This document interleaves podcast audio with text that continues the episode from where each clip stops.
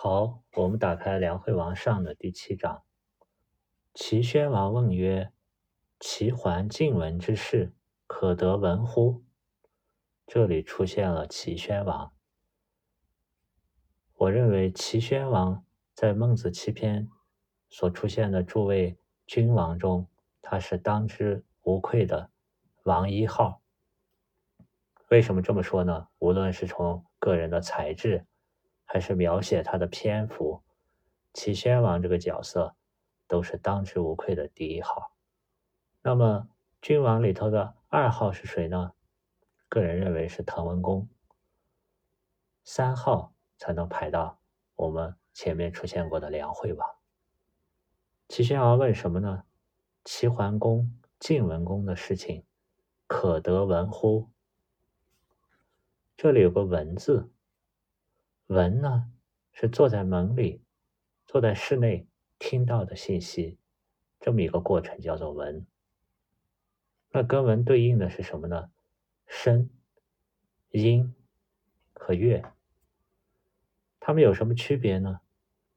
声一般是大自然的连续的声音，音呢是中间有间隔的，中间有断续的声音。比如说水声、风声和杂音、音节，它们就是不同的。那么乐呢，是指断续的、有节奏的声音，比如说音乐、器乐。孟子对曰：“仲尼之徒，无道还文之士者，是以后世无传焉。”臣谓之文也。这里“仲尼之徒”四个字，表明了孟子承认他是孔子传承人的这么一种身份。那么，孔子和孟子是怎么传承的呢？孔子诞生于公元前五百五十一年，到公元前四百七十九年去世。那么孟子呢，诞生于公元前三百七十二年，到公元前二百八十九年去世。孔子去世距离孟子诞生中间有一百零七年的时间。那么孔子去世后呢，他的徒弟曾子主要负责给孔子的嫡孙子思传授学问。那么孔子的。弟子们呢，把孔子的言行思想编辑成了《论语》一书。曾子也写了四书之一的《大学》一书。孔子的孙子子思也写了四书之一《中庸》一书。那么孟子呢，是子思的门人的再传弟子，他们是这么一个传承关系。无道还文之士者，这个道。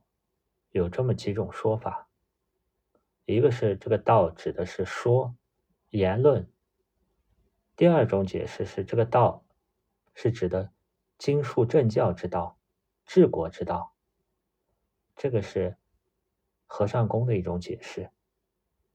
第三种说的这个道是行，是走，是遵循着道行道的意思。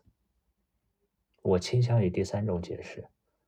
因为道的意思是说言的这种，是在唐代白话小说才渐渐开始的。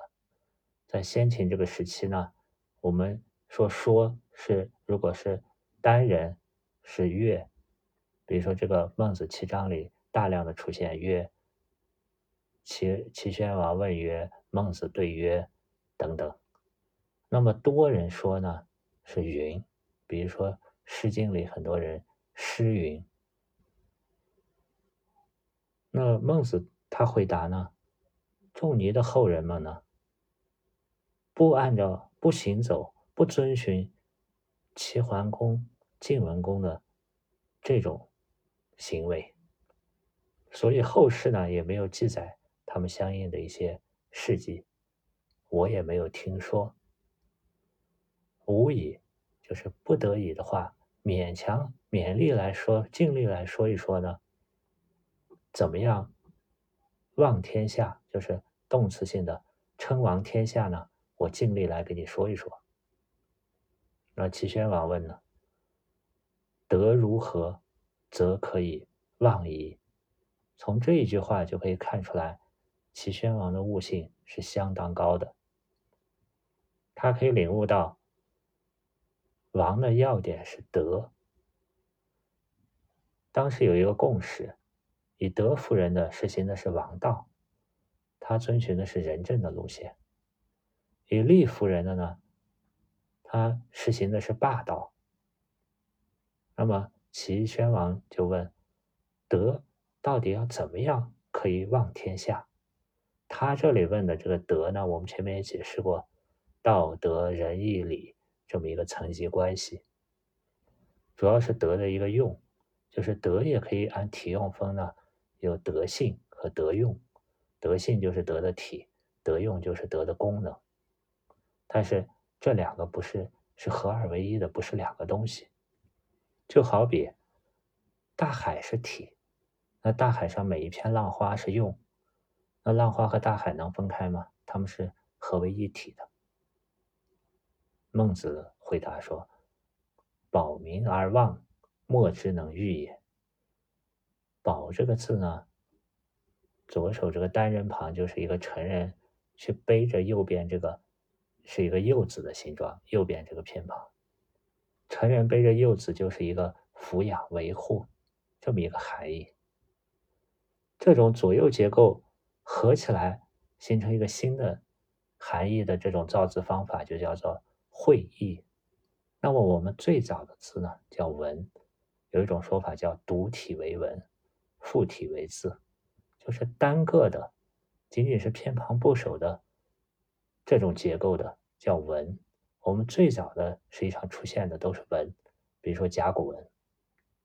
那后面呢，随着记叙事件越来越多，文逐渐不够用了，那么我们就把文字两两或者三个合到一块儿，通过形声会意这些造字方法呢，组合出来更多的字，多个文组合起来就叫字。那么字呢，又形成语、文和言。口头说话的叫语，记载下来的叫文，有韵律的、押韵的文章叫言。这里孟子回答：如果一个王的德的功能、德的功用是抚养、维护他的。老百姓、人民群众，那么他就能望天下，而且莫之能御也，就是没有人能抵抗他。那齐宣王紧接着问：“若寡人者可以保民乎？像我这样能做到保民吗？”孟子说：“可。”很肯定的一个回答。齐宣王也很有逻辑，马上问：“何由之无可也？你怎么知道我可？”可以呢？为什么是这么一个逻辑？保民就能为为王呢？因为上天有好生之德，《周易》里有句话叫“生生之谓义”。我们这个世界实际上是不停的生出来东西，生出来东西，然后生出来东西又死又亡。如果没有新的东西生出来，这个这个世界马上会变成一片寂静。可以看出来，那天道就有这个。不停的生，不停的生这个功能，而且它有好生之德，保护生命的这种德性。那么，身为人类的代表，天子或者君王，他就有替天行这个道，遵循这个天道的责任。这就是天子君王他的使命，就是替天行道。那孟子提出了他为什么知道齐宣王可以的理由，臣闻之。胡鹤曰：“胡鹤是个人。王坐于堂上，这个‘于’前面讲过，就是在大王您在堂上坐的时候，有牵牛而过堂下者，有人牵着牛从堂下走过。王见之曰：‘牛何之？牛到哪里去呀？’对曰：‘将以信中。’信中是当时的一个礼节，就是有新落成的。”大钟那么就要用杀一个牛，用牛的血涂在上头。那么直到现在也有相似的习俗。比如说，我就看过有买的新汽车、新的小轿车，那么人就会杀一个鸡，用鸡血围绕这个小车滴一圈，甚至还有的把这个鸡毛沾着鸡血沾到车的牌照上。王曰：“舍之。吾不忍其胡素，若无罪而就死地。我不忍心他这个牛，胡就是发抖，他这个外表发抖。”素就是内心恐惧，就我他不忍心牛这种样子、这种状态，就牛本身是没有什么罪，而把他送入死地，而要杀了他。对曰：然则废信忠于，就是牵牛的这个下面的人或者官员，就问齐宣王：那么就废除这个礼节吗？习俗吗？曰：何可废也？以羊易之。不食有主，那齐宣王就说：“嗯，不能废，拿个羊替换吧。”孟子就问：“不知道有没有这回事呀？”齐宣王说：“有之。”这本来是个很小的事情，但孟子呢，紧紧抓住了这个事情里面齐宣王的内心的一点小小的不忍的善念，来不停的扩充。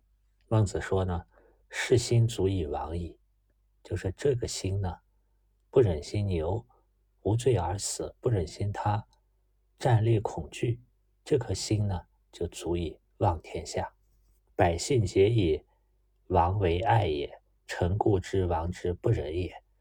当时应该有一种议论，齐国的百姓议论，我们的大王就是为了舍不得这个爱惜财物，舍不得用牛去信中。孟子说：“我知道。”大王，你是因为内心的这种不忍心、善念，才去让牛去无罪而死的。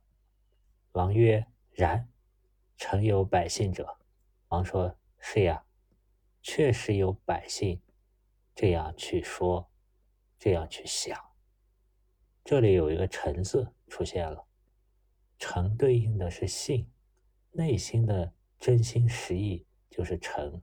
它这个字，左边是言语，右边是像斧钺、斧头这种一样坚定，内心的诚心表现出来，有诸外有所行动，就叫称为信。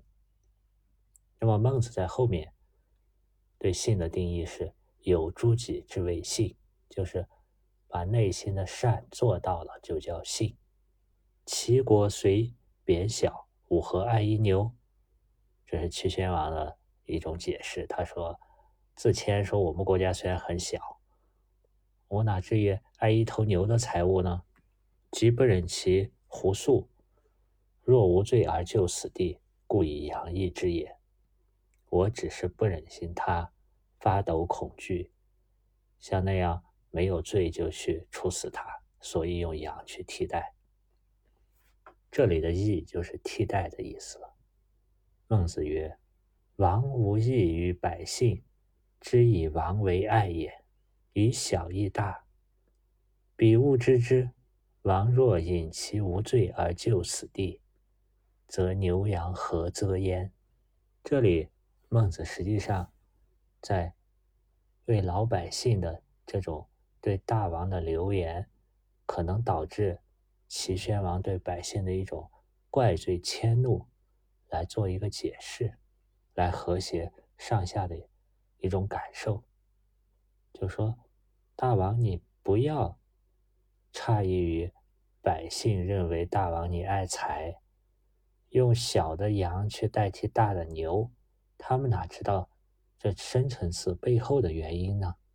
大王您只是可怜他没有罪而就死了，不关乎如何选择牛羊，就是说。这个无关乎选择牛还是选择羊的问题，您也没有往深了一步想，这个羊无罪就处死，有没有存在这样的问题？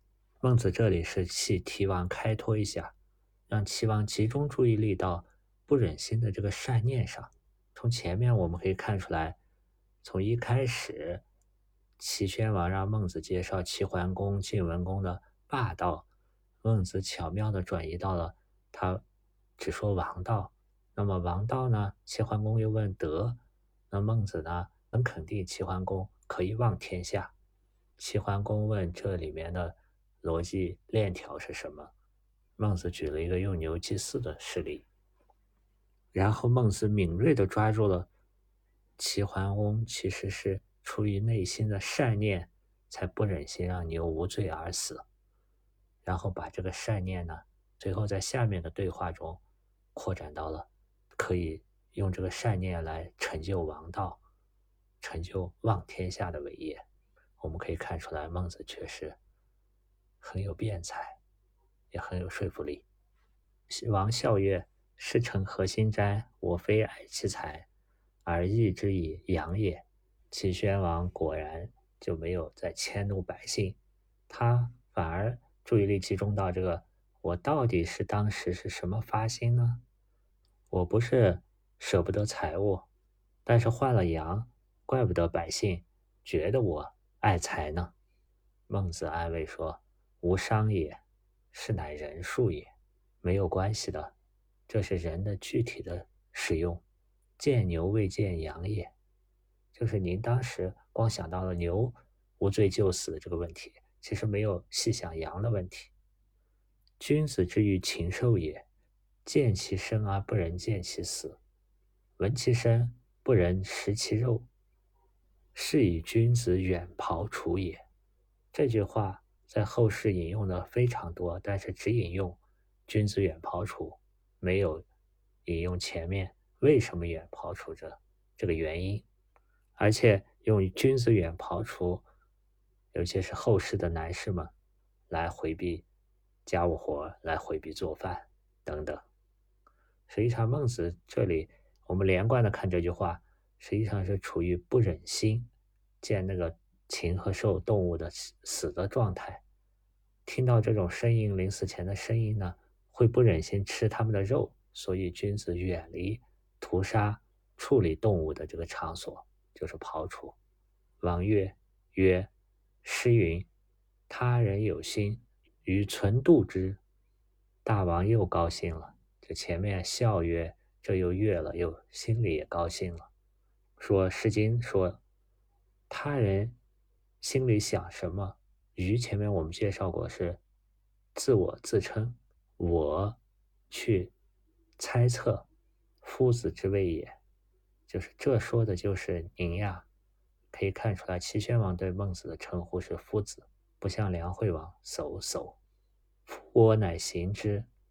反而求之不得吾心，就是我这样做了，反过来想呢，却没有觉知觉察到我的心。夫子言之，与我心有戚戚焉。您说了，我一下子就共振了，应心了，感觉到哦，就是这样。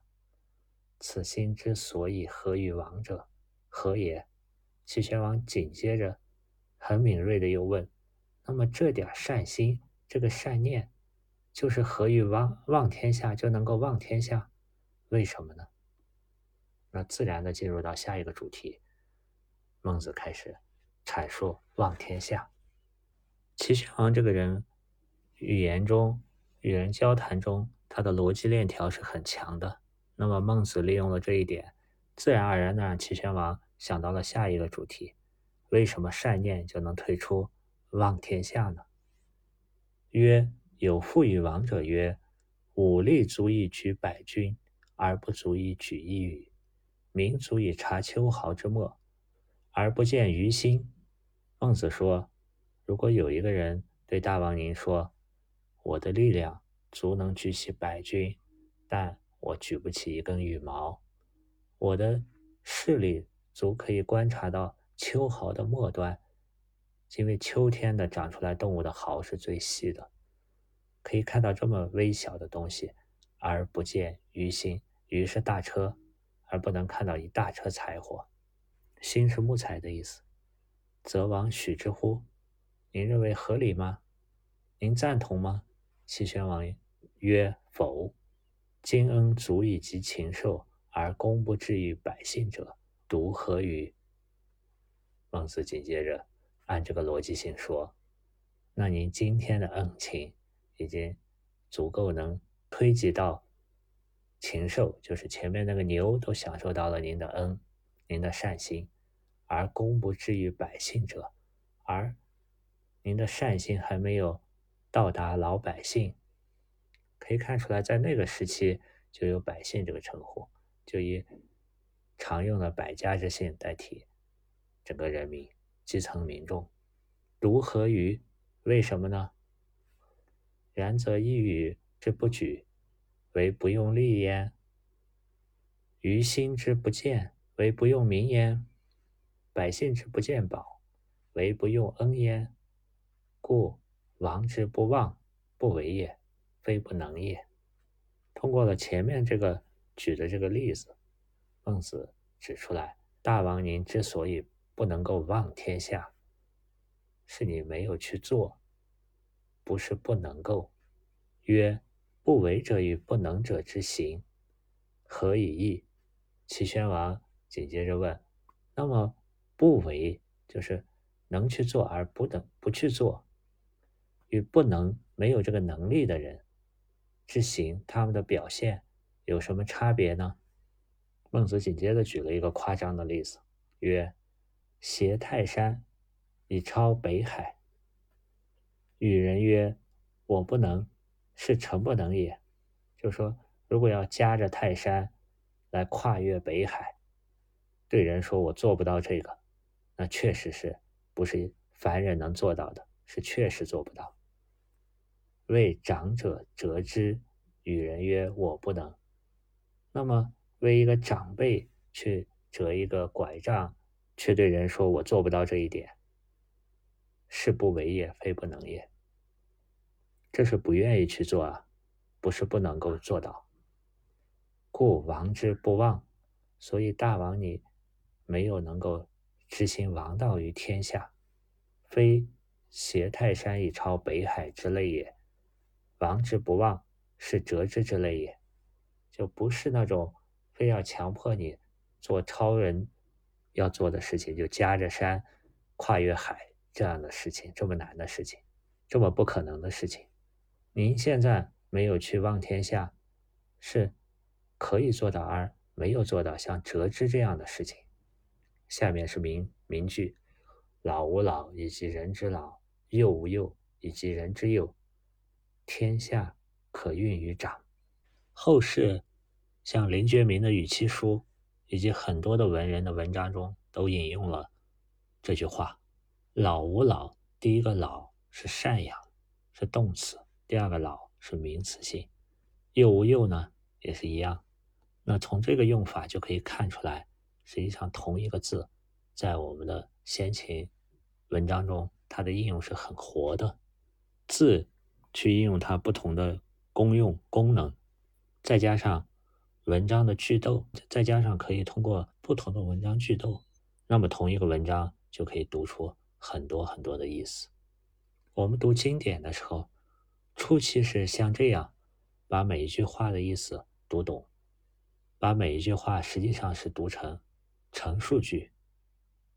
那么到了有一定感悟、有一定疑问的时候，我们把每一句话可以读成问句，比如说。为老吾老就能以及人之老，幼吾幼就能以及人之幼，加上问号。那到最后，你经历过很多事情，你把它可以变成感叹号。哦，老吾老就是以及人之老，幼吾幼呢，也就是以及人之幼，甚至可以加上很多省略号、其他的标点符号。这样一来，经典就读出了更多的意思。天下可用于长这一句话。在《论语》中、佛经中都多次提及。这里略微提一下，上古王道实际上是外向身心灵，它是一体的。就是在上古王道的这个体系中，最高的是性，就是能够生心的这个东西，天性的性。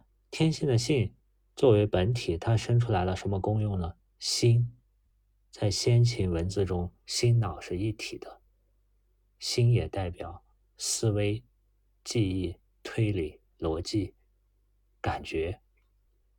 那么以心为本体，心的功用就有识；再以识为本体，识的功用就产生了身。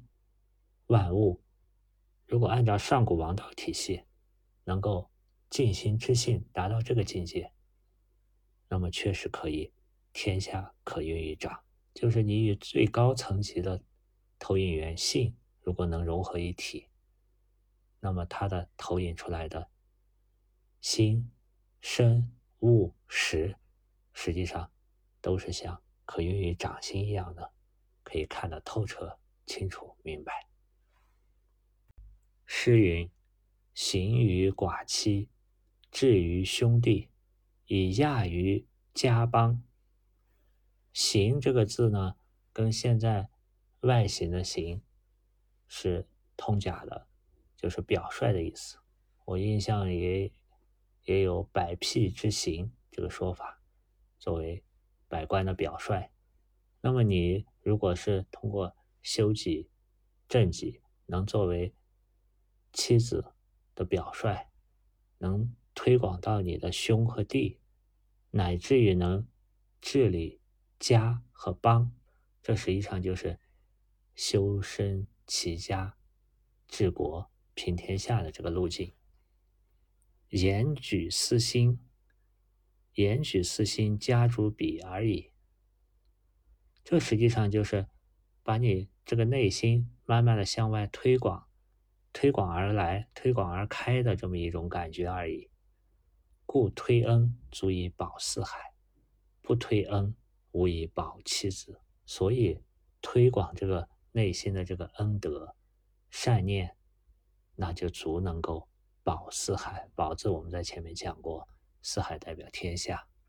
不推广这个恩，连你的妻子、妻和子都保不住。如果周围都是不推恩的，那么整个世界的风气都是不义无恩。在这种情况下，每个人的安全都受到威胁。古之人所以大过于人者，无他焉，善推其所为而已矣。古代的那些贤者为什么能超越我们现在很多人呢？没有别的，是因为他善于把他所为的推广到他周围，影响到他周围的家人、家和邦。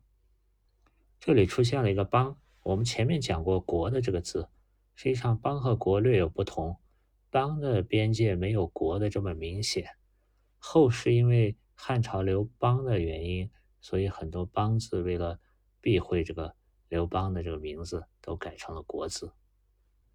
今恩足以及禽兽而功不至于百姓者，独何语？那么这一句可以把它的标点符号我们加成反问。就大家要注意，在竹简上以前的先秦文字中是没有标点符号的，这个是根据我们的感受和想象去自己添加的。他实际上又再次问了：齐宣王，您恩情能及到禽兽而及不到百姓，究竟是为什么呢？权，然后知轻重，就是你去量，你去称它，才知道它的轻重；度，然后知长短，你去量它，然后知道它的长短。物皆然，心为甚。物是这样的，心也是这样的。王请度之。这是请齐宣王去感应自己的内心的良知良能，去感应自己内心之上的那个性，那个本源。亦王兴、贾冰、威士臣，构怨于诸侯，然后快于心于。那么感应内心呢？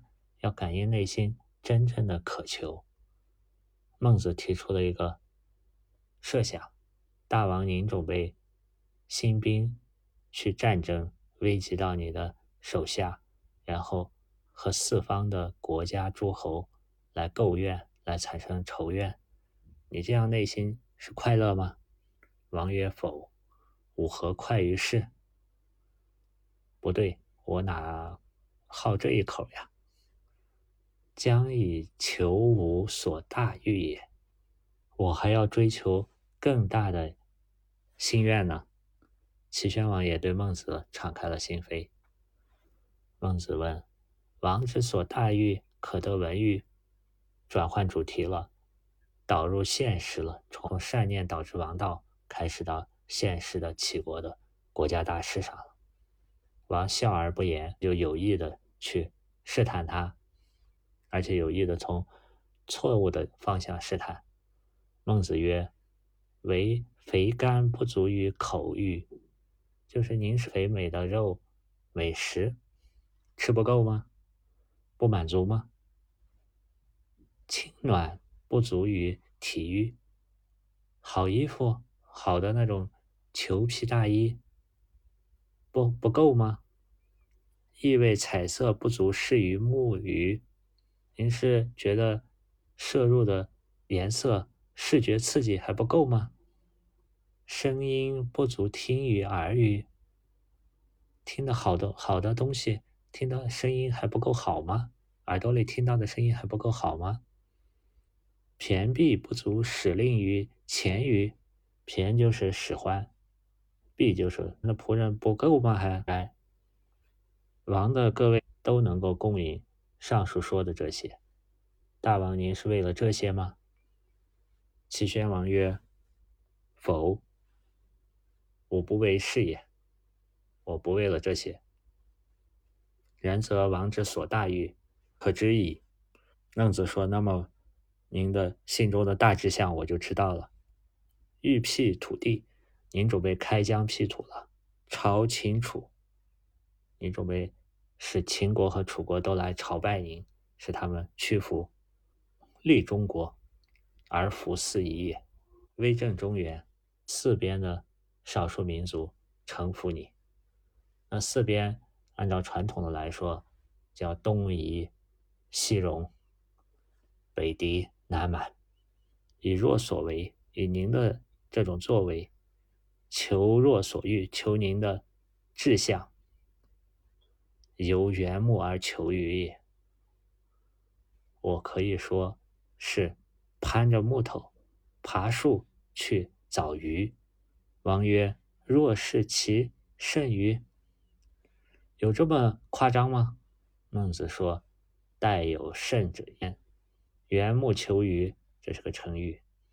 我们从这个可以分析：缘是偏动词性的，木是树，求是偏动词性的，鱼是名词性的。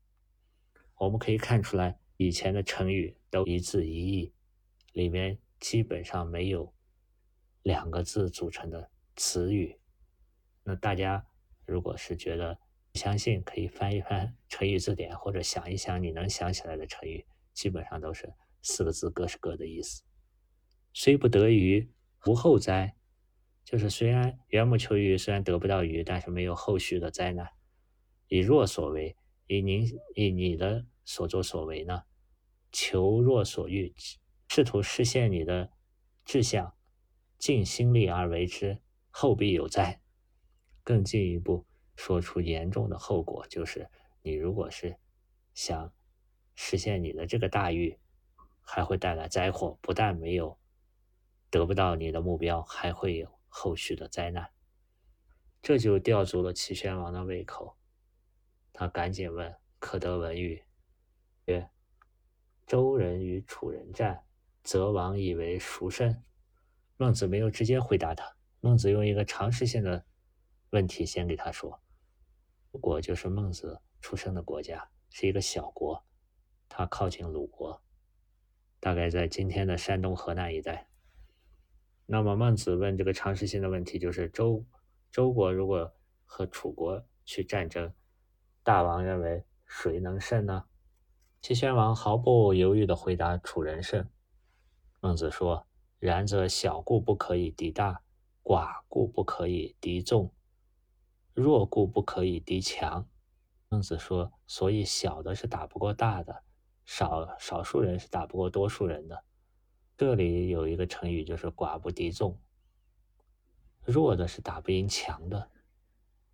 海内之地，方千里者九。当时的地盘上有方千里的。”大小的国家有九个，就是战国中期。齐国算是这九个强国之一，但是齐国如果想以一去征服八个剩下的八个国家，何以与周敌楚哉？就是这和那个周国想打楚国有什么区别呢？盖亦反其本矣。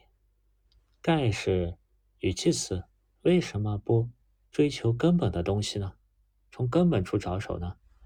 这里孟子不光提出了问题，他还解提出解决问题的办法。紧接着就是解决问题的办法，应该怎么做才能实现齐宣王的大志呢？今王发政施人，使天下士者节欲立于王之朝，耕者节欲耕于王之野。商贾节欲藏于王之室，行旅节欲出于王之途。天下之欲及其君者，节欲速速于王，就是使天下的读书人都愿意过来，耕地的人都愿意过来种地。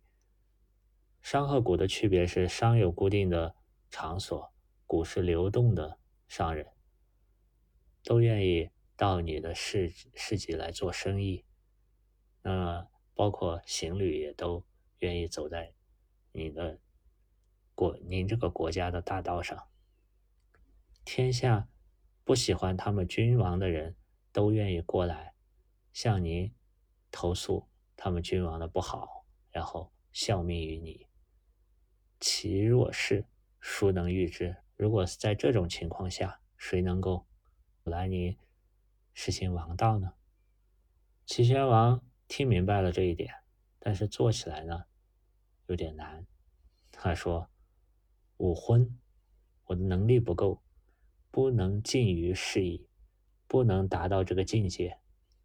愿夫子服吾志，民以教我。我虽不敏，请尝试之。”我虽不明，请尝试之。这个在《论语》中也经常出现，这个语语式就是自谦的话。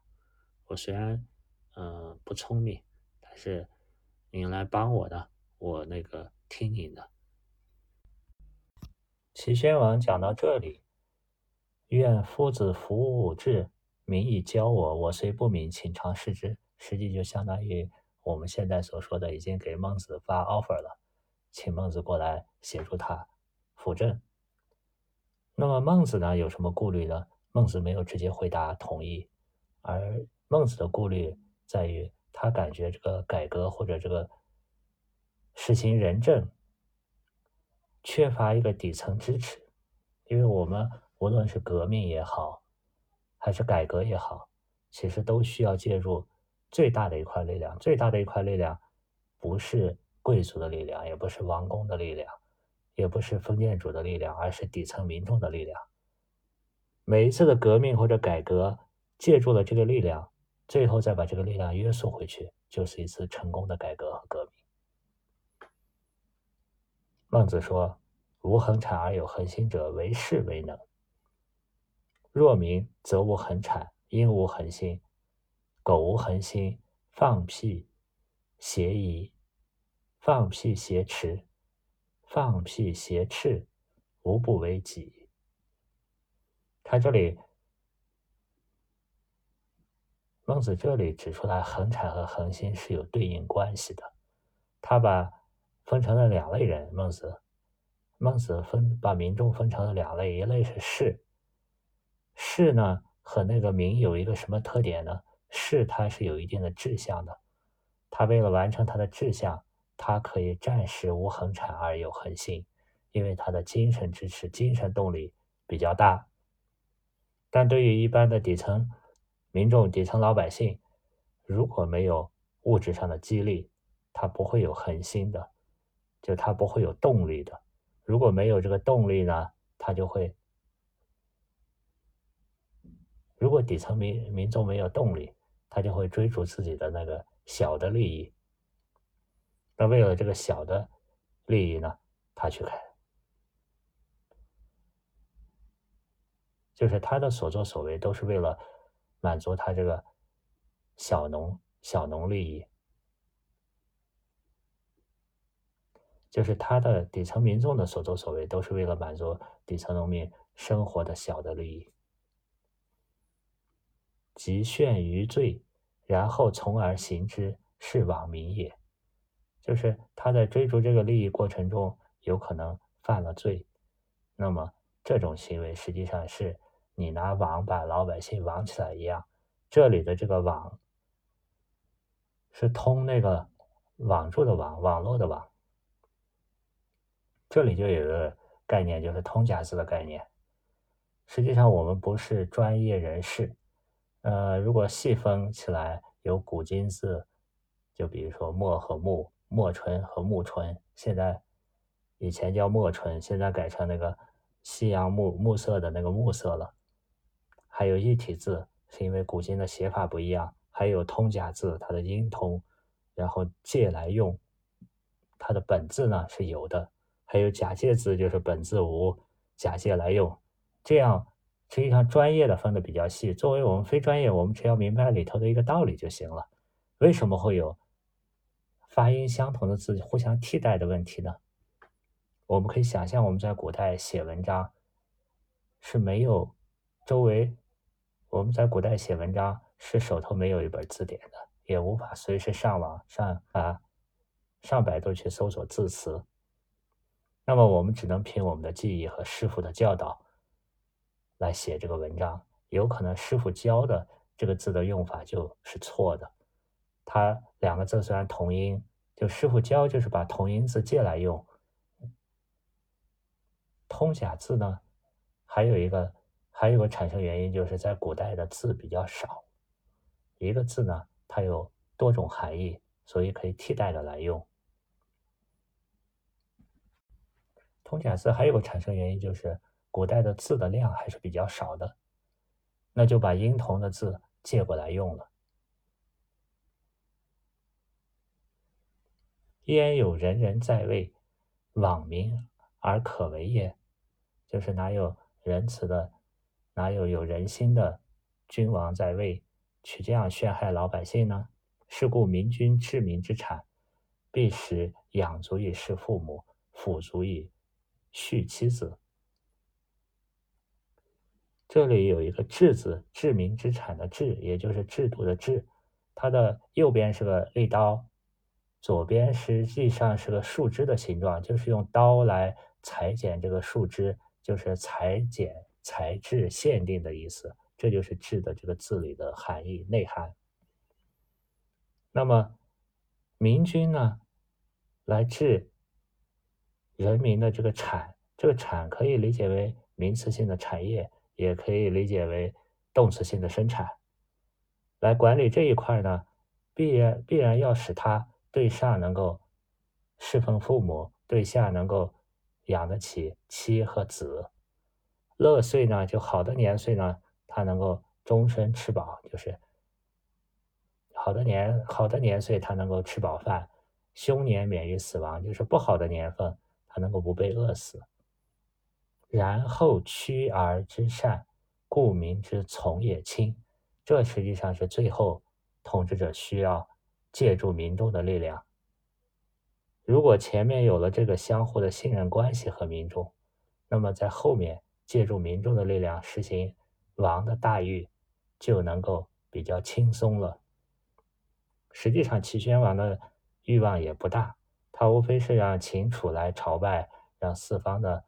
蛮夷来朝拜，他远远没有秦始皇那种大一统的大志。秦始皇是想当当古今最伟大的皇帝。今也治民之产，就是现在这个国家的制度呢，养不足侍父母，抚不足以恤妻子，乐岁终身苦，凶年不免于死亡，此为救死而恐不善。西侠至李义斋，就是现在的老百姓，实际上是苦苦挣扎在生生死线上。老百姓他是在挣扎求生活、求活命，那还没有达到这个仓廪足而后知礼节的这个地步，所以他哪顾得上去修养他的礼义呢？王欲行之，则何反其本也？